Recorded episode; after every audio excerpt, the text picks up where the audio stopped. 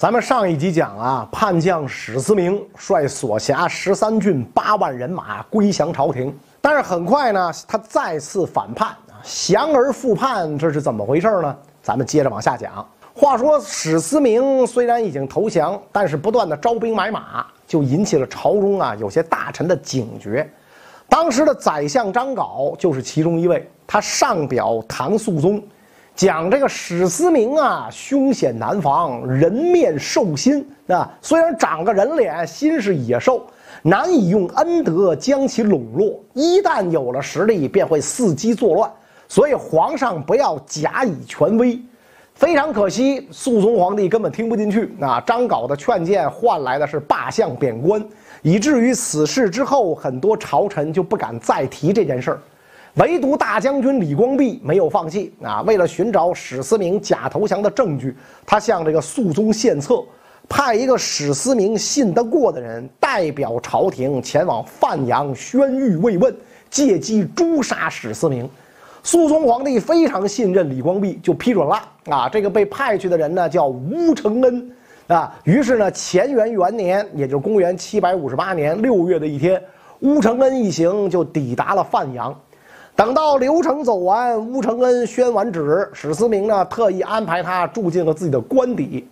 此时，乌承恩的儿子正在史思明帐下任职，所以当天夜里呢，史思明就跟乌儿子说：“啊，你跟你爹这么久也没见面了啊，趁着这个机会还不去看望一下他？”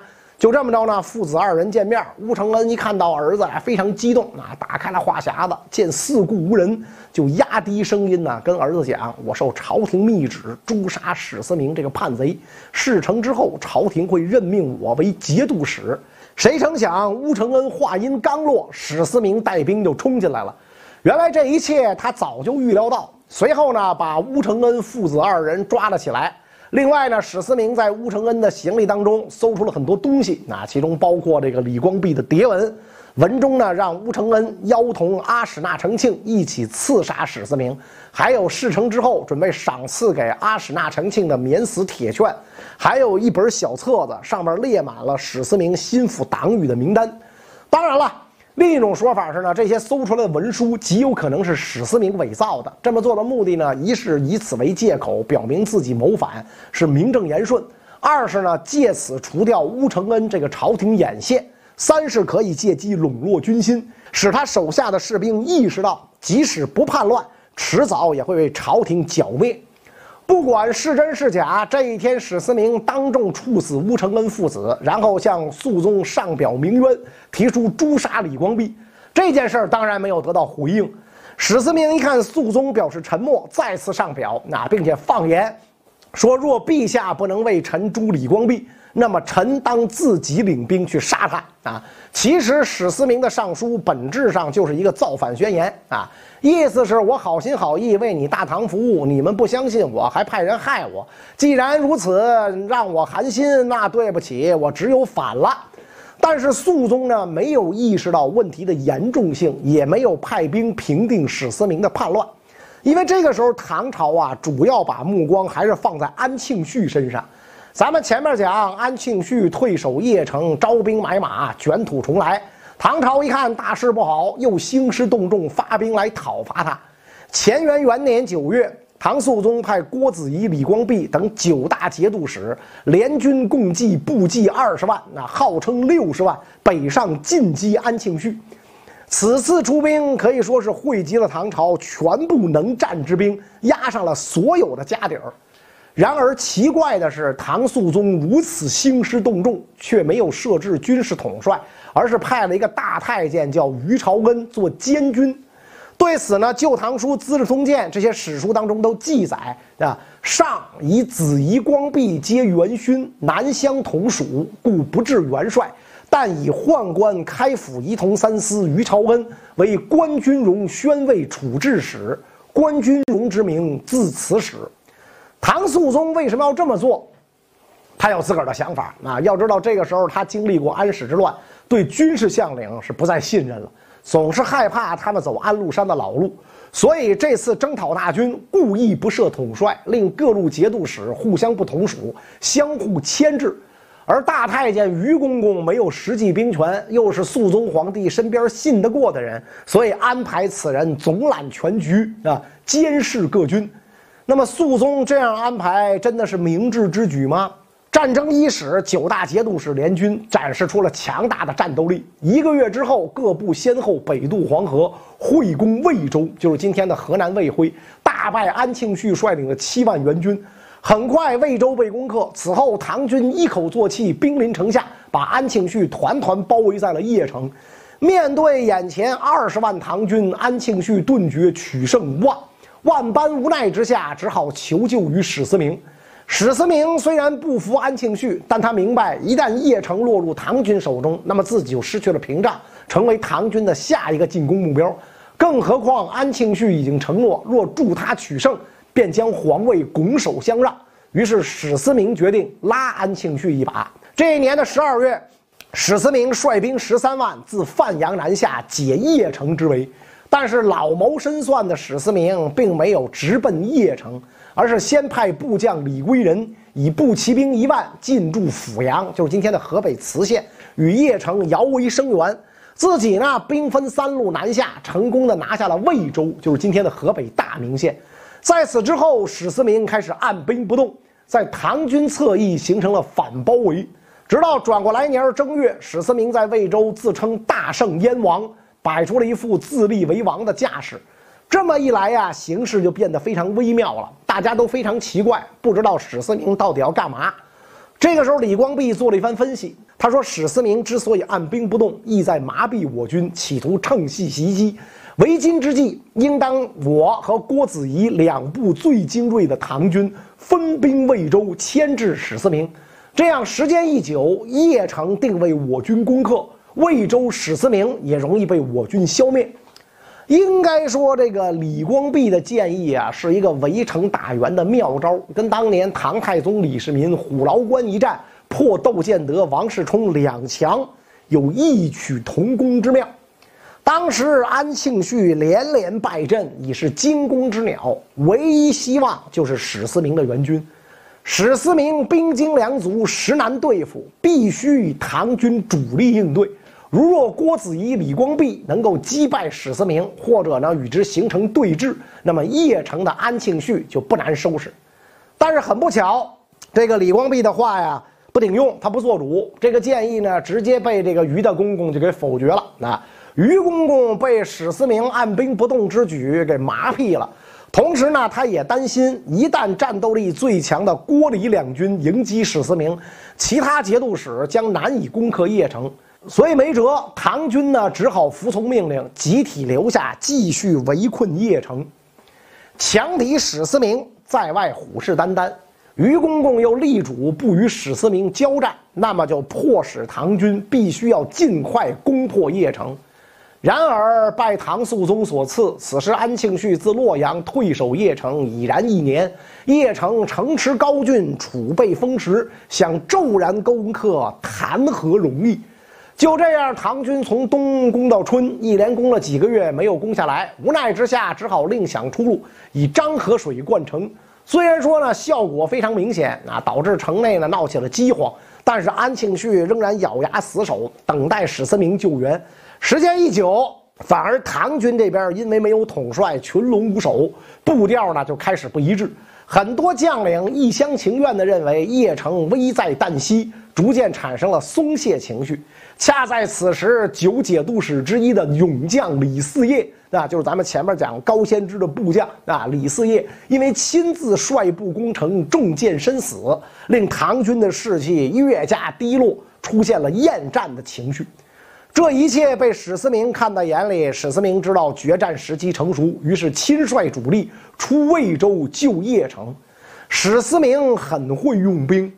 他先使诸将去城各五十里为营，每营击鼓三百面，摇挟之，造成声势，威吓唐军。再次呢，他派遣部队伪装成唐军，扰其粮道，致使九节度军中缺粮。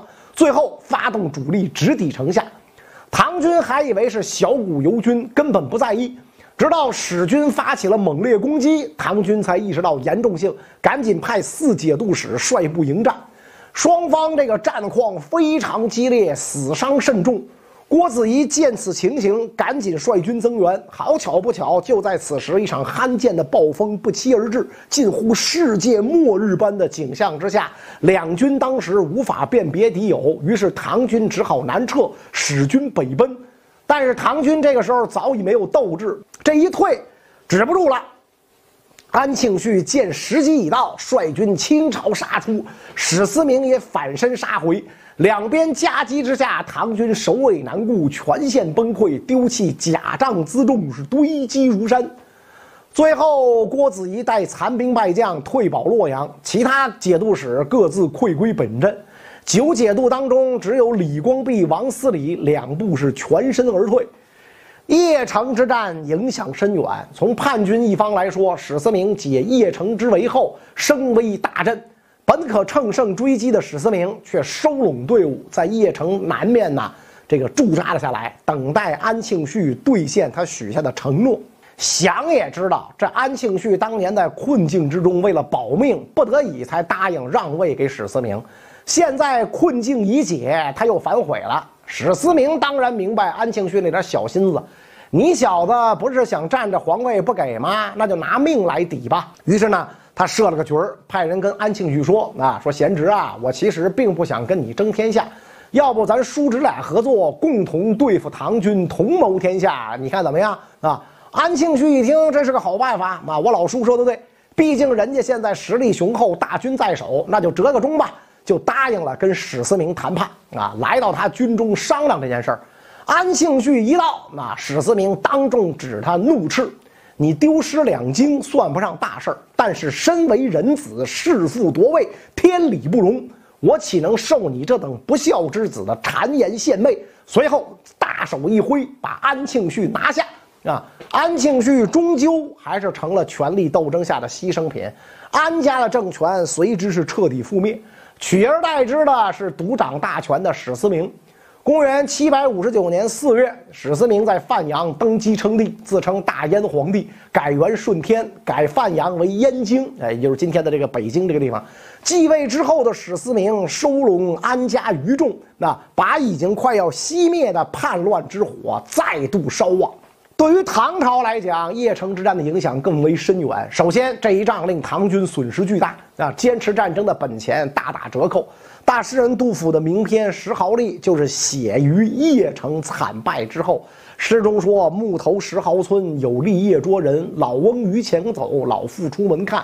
立呼一何怒，复啼一何苦。”是吧？唐军为了抓壮丁，补充损失，连老头老太太都不放过，可见兵员损失何等惨重。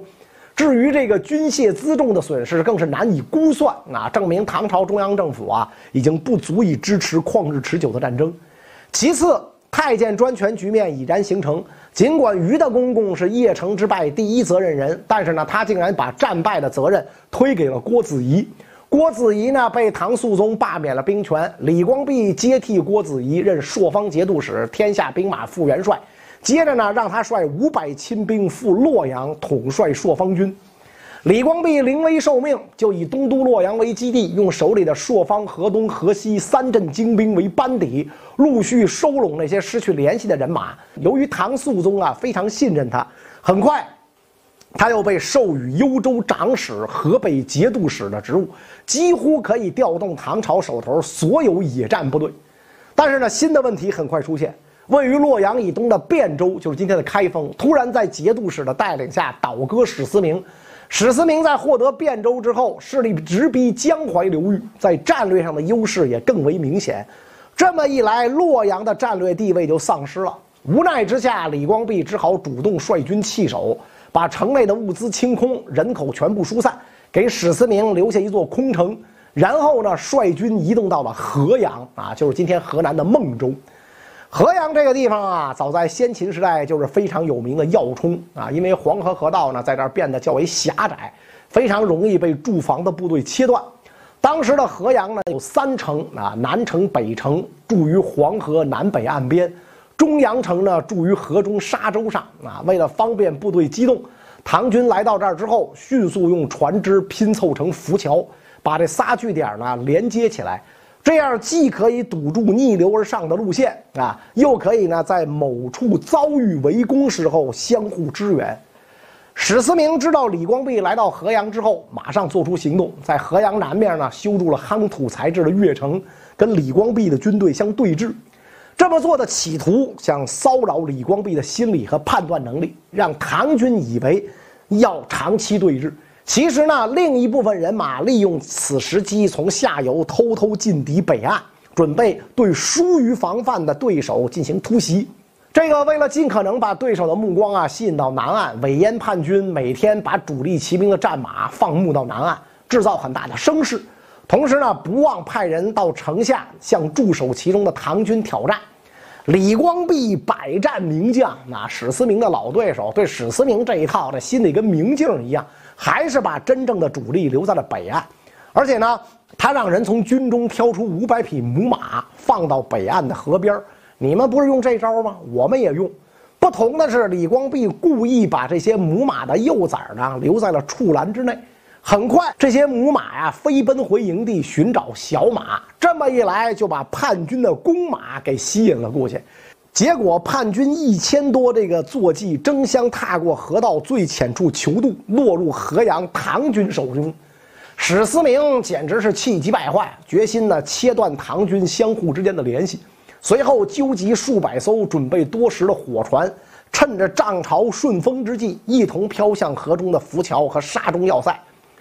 谁知道李光弼早有准备，让人呢安装了这个长杆叉啊拦截船只，结果几乎所有的火船啊都在这个触及目标的时候就停了下来。同时呢，李光弼让唐军使用提前预备的投石机击毁了一些远距离的火船，成功的守住了浮桥。史思明一看计策没能成功，于是改变策略，让军队同时进攻两岸唐军。可问题关键是，只要唐军浮桥安然无恙，就可以更快速度调集援军支援河两岸。所以呢，这个叛军连续几次进攻都以失败告终。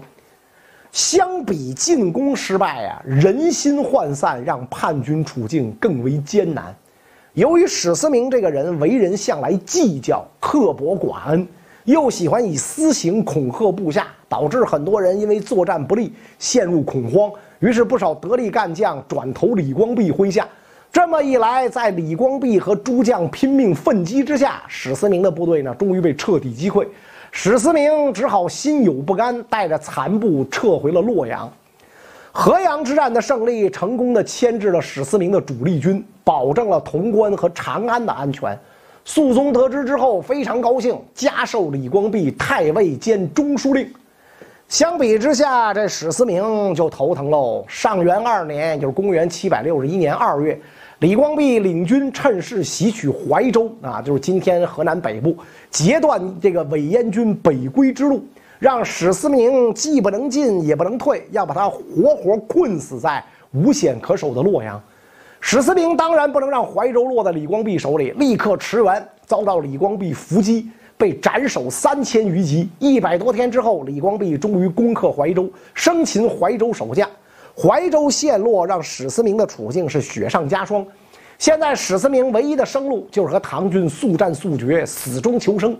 但是李光弼啊，死守不出。对此，史思明毫无办法，眼看着就要被李光弼熬死了。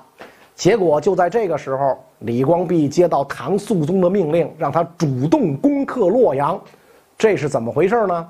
咱们下一集再说。